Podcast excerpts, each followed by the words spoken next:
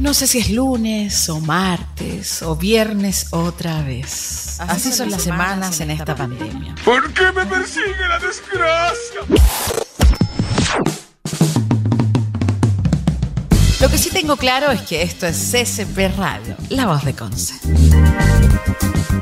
Come on, girls. Come on, girls. Come on, girls. Come on, girls. Hola a todas y a todos, cuando ya son la una de la tarde con eh, dos minutos, en la una de la tarde con dos minutos estamos partiendo este nuevo capítulo de Empoderadas, por supuesto aquí en CCP Radio. El día de hoy vamos a estar hablando de un tema que sin duda va a tomar protagonismo esta semana, porque esta semana justamente se celebra la Semana Mundial de la Lactancia Materna, una fecha que eh, está desde 1992 y, que va a acompañarnos esta semana con interesantes temáticas que sin duda hay que abordar para entender cuál es la importancia de este proceso y cómo, y cómo las mujeres también eh, pueden eh, protegerse, qué cuidados deben tomar, qué beneficios tiene este proceso. Todos esos detalles los abordamos hoy en este capítulo. Pero antes de presentar a nuestras invitadas, queremos saludar a un amigo de la casa, por supuesto, a Esbio porque Esbio, como ya lo hemos comentado anteriormente, nos va a acompañar durante esta temporada de Empoderadas en, nuestra temporada radial y también en nuestras plataformas, empoderadasmedio.cl y por supuesto también en la revista que próximamente vamos a lanzar. Así que también tienen que estar muy atentos con esas novedades. Recuerden que si quieren saber más información sobre em, esta plataforma, pueden ingresar a www.esbio.cl. Ahí podrán realizar sus consultas, encontrar información sobre la boleta, entre otros detalles. Porque es bio, soy tu agua siempre.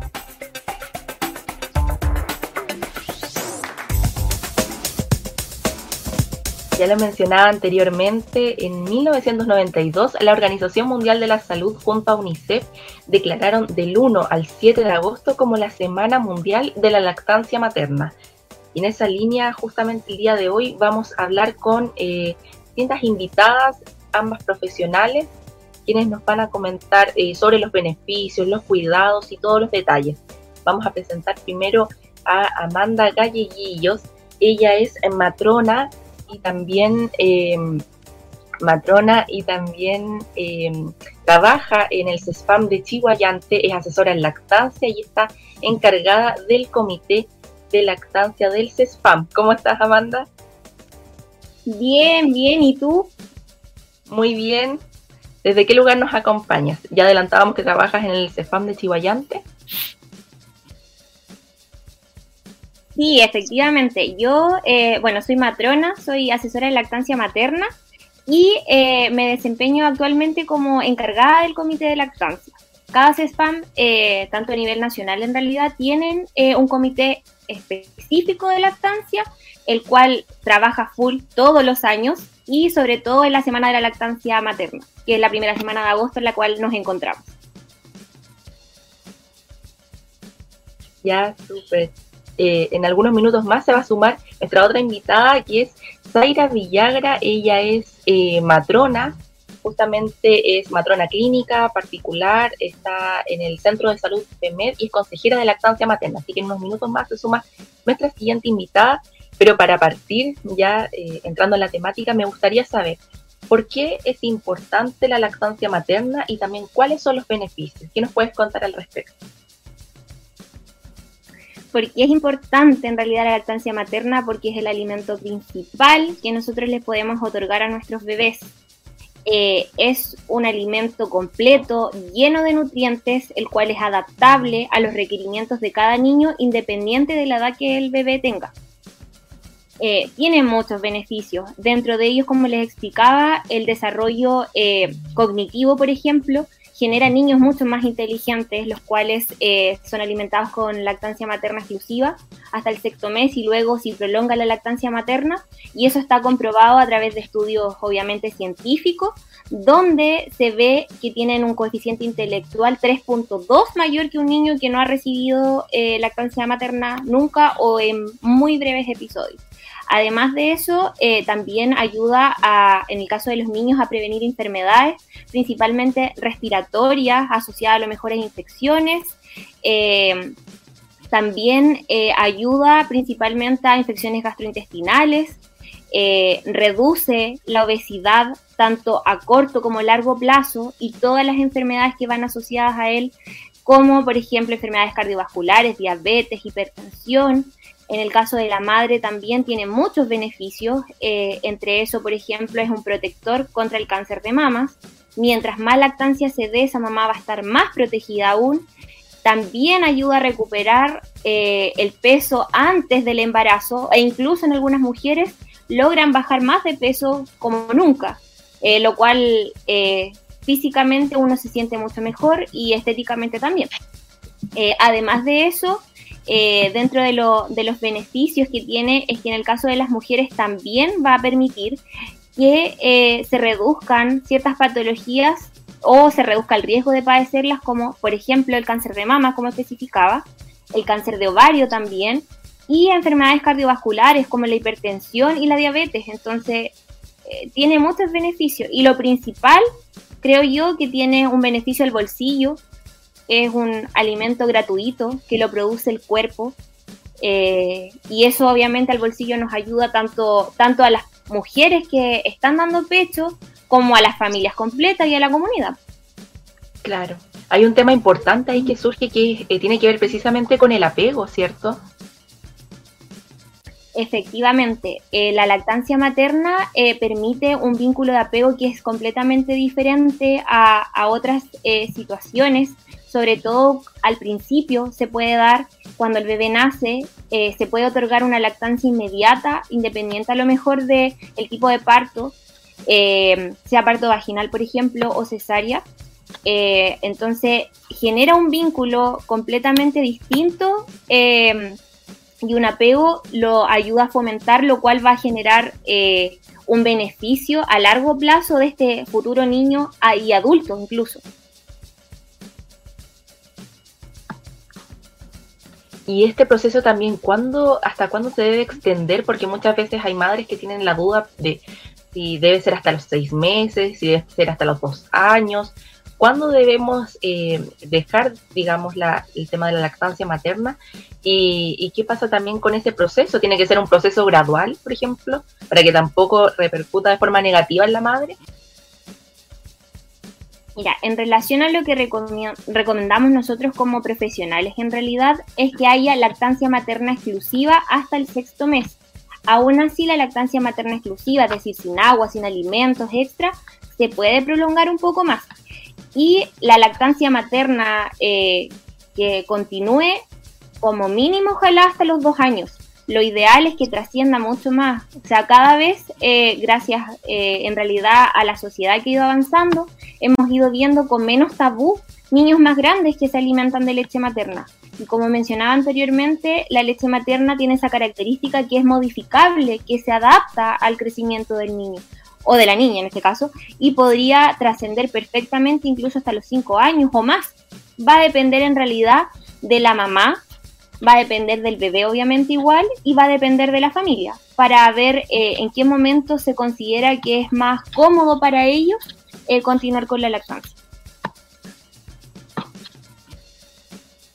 Ya hemos hablado también de como de los beneficios de la parte positiva de esto, pero también hay muchas mujeres que eh, pasan por esto y, que no, no, tienen como una experiencia tan, tan buena, que quizás presentan ciertos problemas. Eh, de acuerdo a eso, también se hizo un estudio en Estados Unidos eh, con más de 500 mujeres y alrededor del 92% de ellas tuvo dificultades en el proceso de lactancia, ya sea porque decían que no tenían suficiente leche, que había dolor o que el bebé no, se agarraba bien. Entonces hay, hay un montón de, cosas que surgen ahí. ¿Y, qué nos puedes comentar al respecto sobre la lactancia sin dolor? ¿Se puede, puede eh, digamos, incidir ciertos factores o cómo lo pueden hacer las mujeres para que no les ocurra eso? Mira, en realidad, lamentablemente, eh, muchas de las lactancias, si es que no la mayoría, eh, son asociadas a dolor y a molestias, que las mujeres tienden, a, tienden en realidad a normalizar esta situación. Y eso mismo va generando un círculo vicioso y a lo mejor incluso hasta un, pseudo rechazo para poder otorgar lactancia. Ya eh, la recomendación primera en realidad es que sí se puede dar pecho sin dolor. Eh, sí, efectivamente se puede otorgar eh, lactancia materna sin dolor. la recomendación primera en realidad es que se informen. Hay cursos, hay talleres que algunos son particulares pero otros también son otorgados por los mismos centros de salud, los mismos SFAM o consultorios como uno lo conoce coloquialmente. Eh, en el caso, por ejemplo, de, nuestros SPAM, nosotros realizamos charlas prenatales, es decir, a las embarazadas, eh, informándoles sobre la lactancia, entregándoles tips que son básicos que pueden servir eh, para los primeros días y también para la lactancia prolongada. Otra vía también de acceso que nosotros al menos como SPAM consideramos también es el tema de las clínicas de lactancia, tanto en atenciones eh, primarias, me refiero a salud pública, como atenciones privadas, por ejemplo, actualmente el Sanatorio Alemán también cuenta con esta prestación y muchas matronas que son asesoras en lactancia también de forma privada pueden realizar clínicas de lactancia, las cuales pueden orientar a la mamá eh, a poner en práctica lo que aprendieron obviamente, porque muchas veces es súper fácil decirlo, es súper fácil eh, explicarle, no, tienes que acoplarte de tal manera, la, boca del bebé tiene que estar de tal forma, pero en la práctica muchas veces uno se complica, aparte a veces como, como matronas nosotros lo hacemos del frente, de la otra vereda, de que nosotros explicamos, pero esa mamá generalmente está a lo mejor sentada, eh, no logra visualizar la cara completa a lo mejor del bebé y eso, eso claramente puede traer eh, molestias, dolor, baja producción de leche, entre otras cosas.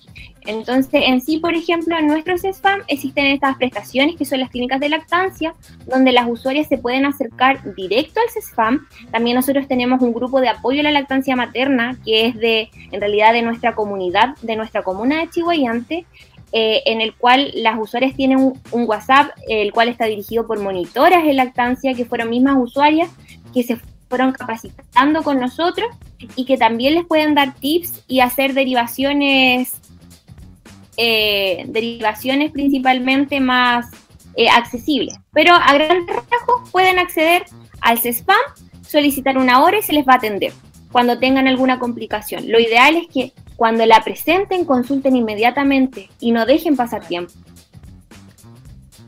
Antes de seguir hablando sobre eh, cuáles son las dudas más frecuentes o los temores que muchas veces tienen las mamás en este, en este periodo. Quiero hacer una pausa musical y en esa, en esa línea tú elegiste una canción y me gustaría que nos contaras por qué elegiste esta canción y que presentes el tema a continuación. Bueno, quiero presentar eh, el tema Te esperaba de Carlos Rivera. En realidad, porque eh, mis usuarias siempre, siempre, siempre publican videos de esa canción con sus bebés y la letra es muy bonita y en realidad es, algo que comparten el, el, cariño de esperar ese bebé y que lo puedan tener. Es por eso. Vamos entonces con la pausa musical y ya volvemos en Empoderadas. El COVID-19 aún no está superado. Por eso Asbio les recuerda a todas las personas lavar sus manos frecuentemente con agua y jabón por al menos 20 segundos, evitar las aglomeraciones y usar siempre mascarilla. También hace extensiva la invitación a todos los clientes que tengan dificultades para pagar sus cuentas de agua. Solicitar en su sitio web www.esvio.cl el convenio COVID-19 con los beneficios de la ley 21.249 de no corte. Les permite regularizar su cuenta en hasta 36 cuotas sin cargos ni intereses. Esvío, soy tu agua siempre.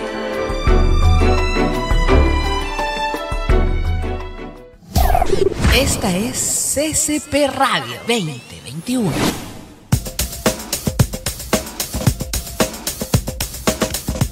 Estamos de vuelta en Empoderadas. Aquí nos acompaña justamente Amanda Gallequillos. Ella es matrona del CEFAM de eh, y asesora en lactancia. Estamos justamente hablando de lactancia materna porque recordamos que es la Semana Mundial de la Lactancia Materna que se celebra del 1 al 7 de agosto estábamos hablando justamente de eh, qué pasa con la lactancia eh, cuando hay dolor de por medio, pero ¿qué otras dudas o temores frecuentes surgen en las madres? Mira, principalmente el motivo yo creo que del 80% de las usuarias que acuden a clínicas de lactancia de nuestro spam es por la sensación de insatisfacción que tiene el bebé al tomar leche materna. Las mamás sienten eh, muchas veces que su leche materna no es suficiente para sus bebés y ese es como el principal motivo de consulta. Eh, lo cual obviamente eh, hay que evaluar y hay que convencer a esa mamá que tiene la capacidad absoluta para lograr otorgar esa lactancia materna al bebé y que va a tener un crecimiento y desarrollo óptimo. A veces muchas necesitan ese acompañamiento, ese, ese fuerza que nosotros como equipo le podemos otorgar, porque también eh, la comunidad en sí o las familias muchas veces atacan a estas usuarias eh, otorgando mitos eh, entre eso, por ejemplo, el tema de que hay leches que son de calidad y otras que no, lo que hace sentir insegura a esa mamá. Y me imagino que también es fundamental, por ejemplo, el tema de las redes de apoyo eh, a nivel familiar. Eh, ¿Qué pasa ahí con la contención? Porque también se habla de la salud mental en, en las madres en este periodo, que igual es súper importante. Efectivamente, las redes de apoyo son claves. Eh, por lo mismo, también se asocia siempre que es la mamá y el bebé, pero aquí no es solo esas dos personas, sino que es la familia completa. Hay una mamá, un papá, puede haber una abuela, un abuelo, una tía, un amigo eh, o una amiga. Y a veces también las usuarias tienen más hijos y esos hijos también hay que hacerlos partícipes del proceso de lactancia. Por ejemplo, ir evaluando, no sé, la misma técnica, ya que ellos van a estar al frente, van a poder evaluar si el bebé está bien acoplado, van a poder ayudar a lo mejor a este bebé a despertarlo, van a poder otorgar ayuda, entre comillas, a, la mamá, eh, no sé, eh, preocuparse a lo mejor de los quehaceres del hogar, que muchas se estresan muchísimo porque no logran hacer todas las cosas y parecen pulpos. Eh, también, no sé, eh, brindarle a lo mejor calefacción a la mamá en el momento, todo eso es considerado importante. O si la mamá, no sé, si tiene que, tiene que ir a hacer algo tan sencillo como ducharse, que uno cuando no tiene hijos lo puede hacer a cualquier hora. Eh, también tener la contención, obviamente, de, del familiar que se quede con el bebé, de que esté tranquila, de que se puede ausentar unos breves momentos y que no va a pasar nada. Es importante. Y al final, son a veces aquellos es mismo en realidad la familia los que tiran, como, como se dice, la primera piedra y, en vez de, generar un apoyo, generan eh, algo que haga sentir mal e insegura y eso obviamente afecta a la salud mental. Por lo mismo también hay grupos de apoyo, eh, como les explicaba en nuestra comuna hay uno, pero a nivel nacional hay muchos grupos de apoyos de madres donde logran eh, esa contención ya que la mayoría eh, tiene estos episodios que, a veces uno se desmotiva, a veces es muy agotador, la crianza es agotadora, es cansadora y uno cree que es uno solamente. Pero en realidad hay muchas mamás que le ocurre lo mismo y se van intercambiando tips y se sienten contenidas. Claro, es súper importante todo eso y, también eh, hay varias dudas que surgen, por ejemplo, en relación a la salud sexual. ¿Qué pasa con eso? Eh, también se habla de qué pasa con los anticonceptivos. ¿Pueden o no pueden las mamás tomar anticonceptivos durante ese tiempo? Mira, el tema de la sexualidad, más que en la lactancia propiamente tal, sino que en el comparto es un tema súper tabú. Es un tema súper que no se habla, como que uno lo asume, pero no se habla. Eh, en relación, por ejemplo, al tema de los anticonceptivos, hay anticonceptivos que son específicos para las mujeres que amamantan, que generalmente tienen una sola hormona o no tienen hormonas y eh, que no influyen en el fondo de la lactancia. Esta, eh, en realidad, indicación de anticonceptivo, eh, si la usuaria se tiene en un CESPAM, por ejemplo, se le otorga al mes posparto a los 40 días en realidad, y en el caso de, de las atenciones particulares también se puede brindar. Existen varias opciones, eh, por ejemplo, pastillas, inyecciones, dispositivos, implantes, que la madre puede elegir acorde a sus preferencias y que puede utilizar porque los tiempos son súper variados eh, de una mamá a otra. Hay alguna que puede utilizar a lo mejor las píldoras, se va a acordar todos los días, va a colocar la alarma, y otra definitivamente no se va a acordar, y por ejemplo el implante o el dispositivo intrauterino, el Mireno, la T de cobre, le van a venir mejor porque así ella no se va a preocupar de estar utilizando el anticonceptivo todos los días. Y, y, como explicaba igual, el tema de la sexualidad, el tema de la actividad sexual, posparto es tema, es tema y que no se conversa. ¿Y por qué, ocurre? Obviamente. Eso? ¿Hay, hay, un tema cultural de por medio, eh, pero ¿crees que pasa más que nada en nuestro país?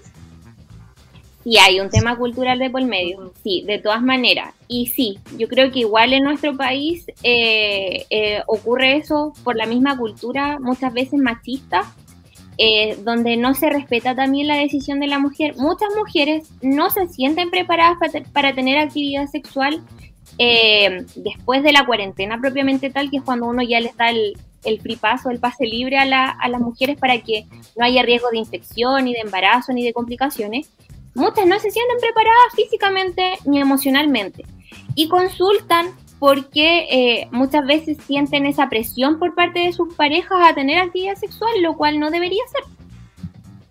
Y es porque igual somos un país machista todavía. Generalmente estas usuarias acuden la mayoría solas a los controles, entonces no se da tampoco la oportunidad de que uno les pueda explicar como profesional eh, a esas parejas, que es lo mismo también que ocurre más adelante en el climaterio, la menopausia. Entonces, tiene que ver propiamente tal con nuestra cultura y también de que hay algunas mujeres que son muy tímidas y que no quieren compartir tampoco su experiencia. Pero a nivel físico eh, y hormonal, hay una baja de hormonas, lo que igual va a generar una disminución del deseo sexual y una alteración, entre comillas, en, a nivel a lo mejor eh, vaginal vulvar, donde va a haber más resequedad y puede generar también eh, complicaciones para tener actividad sexual. Puede generar actividad sexual dolorosa o, incluso hasta sangrado poscoital que después de la actividad sexual un tremendo tema sin duda porque eh, muchas mujeres no saben respecto a eso y, quizás el tema, por ejemplo, de la presión, lo que mencionaba, eh, de la pareja, eh, es importante tenerlo en cuenta. El hecho de conversar, de que exista buena comunicación, eh, creo que es, vital, como lo mencionas, para, para poder hacer este proceso de forma totalmente segura y que en el fondo tampoco sea por obligación, lo que tú mencionabas de la cultura. Efectivamente, efectivamente tiene mucha relación el tema de la comunicación, es como la primera recomendación que nosotros damos en realidad a las usuarias que tengan conversación fluida con su pareja, de que se hablen esos temas porque es algo íntimo, tener actividad sexual es algo completamente íntimo, personal, entonces lo mínimo que se puede hacer es, evaluar eso y también evaluar las preferencias de la usuaria. Eh, ahí hay que ampliar bastante la imaginación en algunos casos, uno tiene que hacer en realidad lo que a uno le gusta y esa es la recomendación que nosotros le entregamos a nuestras usuarias. Pero la clave es la conversación como primer eh, recomendación. Sí, absolutamente. Y en esa, en esa línea también, eh, otro de los temas que, surgen como dudas o, falta de información también es en los tiempos que estamos viviendo que tiene relación con el COVID-19 ahí yo creo que también eh, surgen interrogantes, sobre todo en un, proceso que ya lleva casi dos años, eh, pero que todavía falta quizás información sobre esos temas. Tú has visto, por ejemplo, en consulta que hay mujeres que no saben muy bien eh, cómo proceder en estos casos, si hay algún protocolo o, o si les da COVID, si pueden efectivamente desarrollar la lactancia materna. Mira, primero que todo, sí, está más que indicado si una paciente, una usuaria tiene COVID y su hijo no, su bebé, que pueda otorgar lactancia materna, puede continuar, porque en el fondo lo que va a hacer va a entregar esas inmunoglobulinas, en el fondo defensa, que va a proteger a ese bebé incluso de, de que vaya a tener riesgo de contagiarse. Tengo muchas usuarias que lamentablemente han tenido COVID y han continuado su proceso de lactancia, incluso lactancia materna exclusiva, y sus bebés no se han contagiado, porque el COVID no se contagia a través de la lactancia materna, se contagia en el fondo por contacto directo. Eso es Obviamente que tener Claro, claro. Eh, hay algunas medidas de, de, prevención, por ejemplo, la mamá se recomienda que use mascarilla al momento de amamantar si es que ya tiene COVID, y a lo mejor en esos casos limpia la zona, porque no es algo que uno deba hacer de rutina limpiar la mama antes de amamantar. En casos en realidad, más que nada, ¿por qué se toma como, como recomendación en estos casos? Es por si la mujer estornudó y obviamente pasó sus manos cerca de ahí, que eso sí podría generar eh, en realidad contagio de COVID. Solamente en esos casos se recomienda asear, obviamente tener las manos limpias, estar con mascarilla y amamantar tal cual como siempre. Pero eso no se contagia. Lo que sí eh, en algún momento fue preocupante, en realidad en, en nuestra realidad local, fue que cuando comenzó el COVID el año pasado, muchas, muchas usuarias llegaron con la indicación de relleno, eh, sobre todo del sistema privado, por el tema del COVID. No se tenía la información adecuada y obviamente se trataron de hacer estudios inmediatamente que respaldaran que la lactancia materna incluso podía proteger esta, este contagio a ese bebé. Eso es súper importante mencionarlo, porque eso no es una contraindicación para amamantar.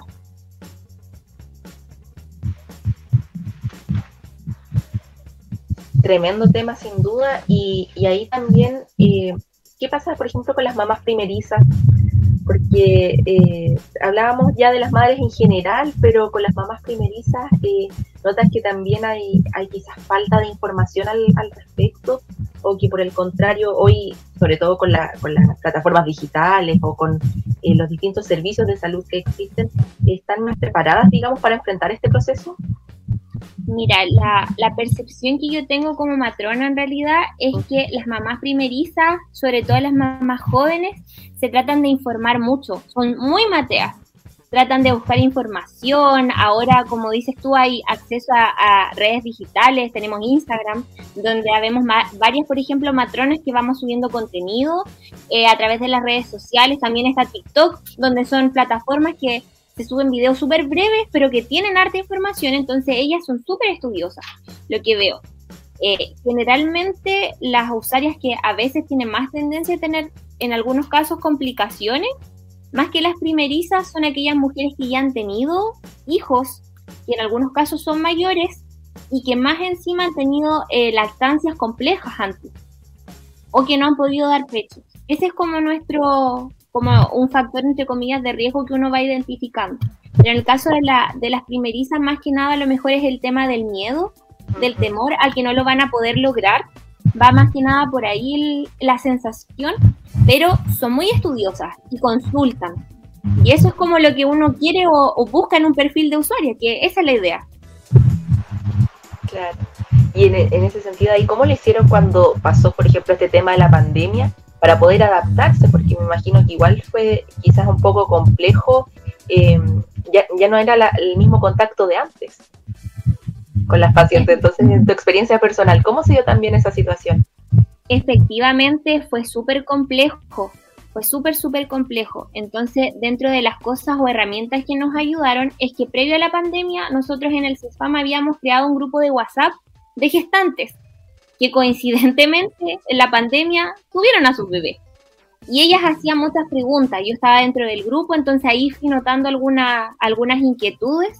Fuimos ofreciendo talleres online eh, para poder irnos adaptando. Y en el caso, por ejemplo, de las atenciones donde las mamás realmente necesitaban una atención, teníamos dos modalidades. La atendíamos presencial en el CESPAM, obviamente con todas las medidas, o también se ofreció la idea de hacer videollamadas en las cuales la mamá se sentía más segura, se sentía más segura en el sentido de no exponerse al virus con su bebé, que eh, obviamente es algo que genera mucho temor y en algunos casos incluso mucha inquietud o desesperación.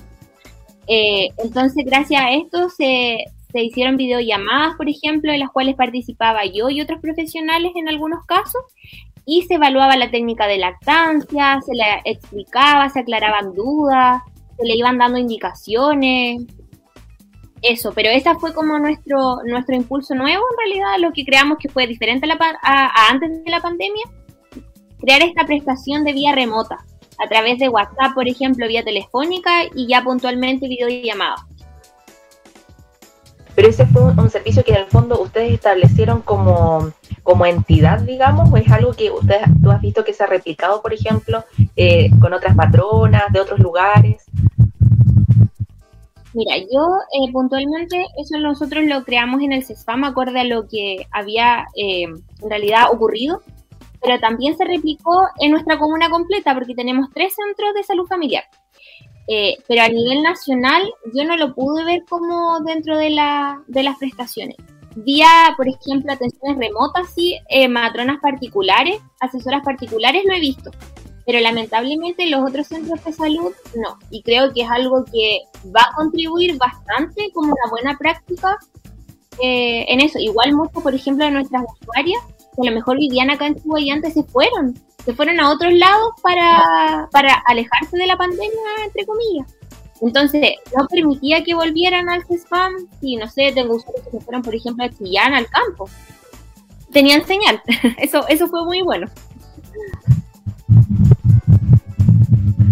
Eh, retomando también lo que, lo que hablábamos de las mamás primerizas, me surge la duda si hay alguna forma de que eh, ellas también se puedan preparar para esto, para enfrentar este proceso. O solo, digamos, como en la práctica que van aprendiendo un poco cómo, cómo dominar las circunstancias, pero eh, ¿existirá alguna preparación que se pueda realizar? Mira, más que nada que busquen mucha información, eh, como hablábamos, las redes lo permiten, información actualizada. Tenemos igual eh, clásicos, por ejemplo, la Organización Mundial de Salud, la UNICEF, donde entregan eh, tips. También el Chile Crece Contigo, que tiene una, una plataforma, tiene videos. Pero una preparación física no es necesario. Y eso también es un mito eh, y es una práctica súper desactualizada que utilizaban antes. Por ejemplo, el tema de formar el pezón era una práctica muy común hace 20 años y lamentablemente todavía hay profesionales que la siguen recomendando. Y no, no sirve. Hay, tips que son súper importantes, por ejemplo, eh, tratar siempre de optar por el parto vaginal, por ejemplo, porque la oxitocina, que es la hormona que genera contracciones, va a permitir que haya una también eyección de la leche materna. Entonces, al tener un parto vaginal que va a estar esta hormona revoloteando en el cuerpo, va a permitir que al apego, cuando el bebé nace y lo pasan al pecho, pueda tomar leche al tiro.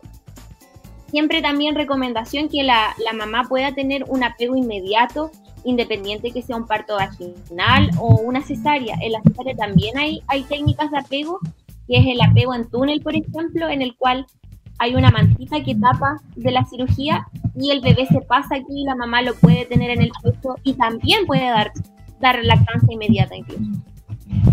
Ahí tú mencionabas que hay ciertas prácticas que a lo mejor ahora ya no están muy recomendadas y que hay profesionales que las siguen desarrollando.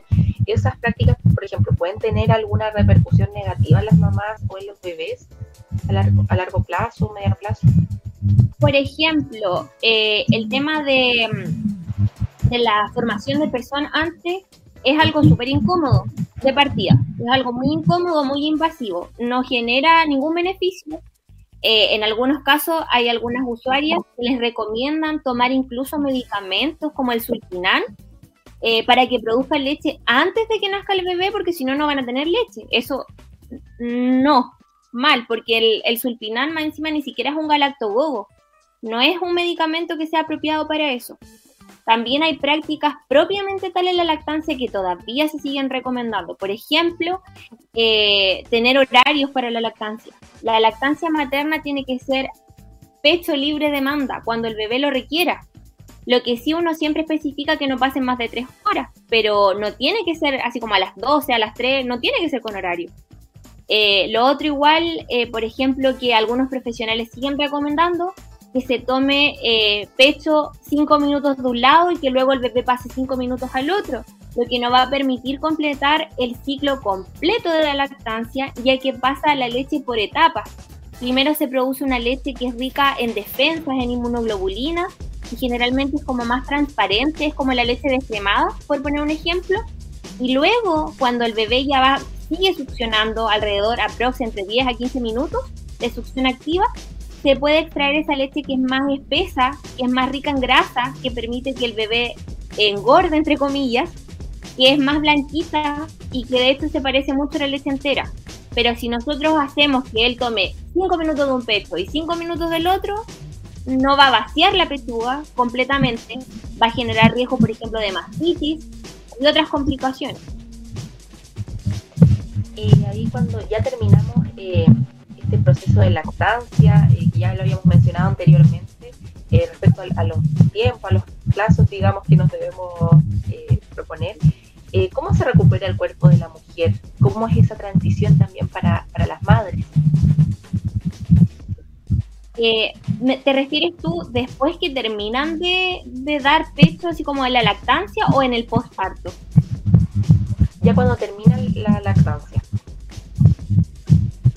Mira, en general un temor que tiene muchas usuarias al dar pecho en realidad es que las pechugas se le van a caer, lo voy a decir literalmente. Ya. Que el público no ahí. Para que sí. Eso no está asociado con la lactancia, está asociado generalmente cuando hay un aumento de volumen excesivo que puede ser, por ejemplo, por el aumento de peso generado en el, en el embarazo. Eh, la recomendación en realidad, si una usuaria está dentro del peso normal, es que suba entre 6 a 10 kilos. Pero hay muchas usuarias que suben 20, 30 kilos. Por ende, las mamas que están compuestas en su mayoría por grasa van a crecer. Y si esta usuaria luego da pecho, va a tener tendencia a bajar de peso y a recuperar su peso anterior. Por ende, en ese caso, se van a caer las pechugas, pero no es algo que produzca la lactancia propiamente tal. Y en general, por ejemplo, la lactancia también ayuda a que haya una recuperación más pronta en el mismo posparto a nivel del útero, porque como explicaba, eh, al sacar o succionar genera oxitocina, lo que provoca contracciones y el útero que estaba en un tamaño gigante, grande, eh, por el embarazo, tiene que volver a recuperarse y volver a estar eh, en el tamaño que era antes del embarazo. Eso es como lo que permite y en realidad así como una consecuencia física que se vea post la lactancia, más que nada son beneficios que hay cuando ya se, se decide hacer un destete. Y ojalá y la recomendación siempre es que sea guiado por un profesional y que sea un destete paulatino y respetuoso, no que sea de la noche a la mañana ni con técnicas también asociadas a mitos. Ya para ir eh, cerrando esta jornada que sin duda hemos podido ir eh, aclarando varias dudas que, muchas mujeres también presentan en este periodo. Me gustaría saber eh, cuáles son como tus reflexiones finales sobre el tema. ¿Qué piensas respecto a, qué, ocurre con el cuidado de la lactancia en nuestra sociedad? Eh, y también qué consejo le darías a aquellas madres que van a enfrentar este proceso y que presentan ciertas inquietudes más que nada como, como reflexión final, es que la lactancia tiene que masificarse y nos sirve a todos, no solamente como explicaba a la madre y al niño que van a recibir esa lactancia propiamente tal, sino que a la comunidad nos conviene, nos conviene económicamente como también un recurso eh, renovable que va a permitir que esos niños futuros sean más sanos y por ende cuando sean ancianos también sean más sanos. Esto es a largo plazo. Y eh, también el, el, tema de fomentar la lactancia que sea prolongada, que eso es un tema súper tabú, de hecho hay una ley ahora que menos mal que eh, gracias a un incidente lamentablemente ocurrió que se creó esta, esta ley, la cual sanciona a aquellos que discriminen a mujeres que estén amamantando en lugares públicos o donde sea. Eh, que se haga más visible porque es algo natural. No podemos continuar normalizando el uso del relleno, la leche de fórmula por sobre la lactancia materna. Si la lactancia materna es lo que es algo natural, que es algo hermoso, que, genera beneficio. Eh, en el caso de las mujeres que, que, bueno, que nos están escuchando, en realidad la recomendación es que busquen un acompañante para este proceso, que lo busquen ojalá la gestación eh, para que las pueda orientar. Obviamente que sea una persona informada, van a necesitar un partner que ojalá sea la pareja, siempre en realidad se recomienda eso, pero hay muchas alternativas y ojalá que todas puedan tener la facilidad de encontrar una asesora en lactancia que las pueda orientar porque somos profesionales que estamos eh, obviamente basadas en la evidencia, en las actualizaciones, eh, que puedan encontrar ojalá profesionales siempre actualizados. Esa es la recomendación. Y que los centros de salud familiar eh, en el Estado, en, la salud pública, hay este tipo de profesionales. Que, tengan esa confianza y que todos los centros de salud familiar a nivel nacional cuentan con un equipo que se enfoca en la lactancia materna, que está esta prestación pero que también se haga más visible. Un tremendo y potente mensaje que nos da Amanda Gallegos nuestra invitada del día de hoy. Eh, para la gente que nos está escuchando y viendo a través de ccpradio.cl, ¿te podemos encontrar también en redes sociales? Sí, sí, yo de hecho tengo un Instagram que se llama Amandi Matrona, para que me sigan. ¿Tienes ahí Instagram das consejos o, qué es el, cuál es el contenido principal que, que publicas ahí? Mira, principalmente es comentar, por ejemplo, algunas consultas frecuentes que nos hacen nuestras usuarias. Eh, también promover eh, las actividades que nosotros realizamos en el Centro de Salud Familiar eh, y también, bueno, en mi caso yo también hago atenciones particulares, entonces voy promoviendo todo lo que tenga que ver con la salud sexual y reproductiva. A lo mejor en el tema de los posts no soy muy activa, pero muchas veces subo historias en las cuales voy comentando el tema de preguntas o vamos poniendo temas, por ejemplo, los anticonceptivos, eh, también la violencia obstétrica, que igual tuvo una semana de este año, que la cual se celebró, eh, y también lo principal que es tips para la lactancia materna, porque es como lo que más me enfoco, tanto obviamente en el CESFAM como de forma particular.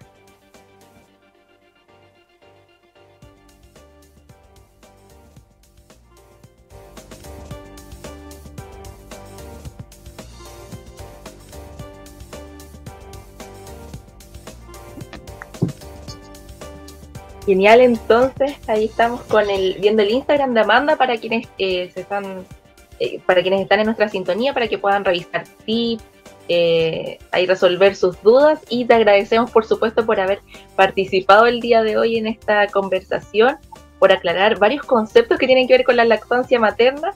Y nada, agradecemos tu, tu participación y también a quienes nos sintonizaron por www.ccpradio.cl. Nos encontramos en un próximo capítulo de Empoderadas. Chao, chao.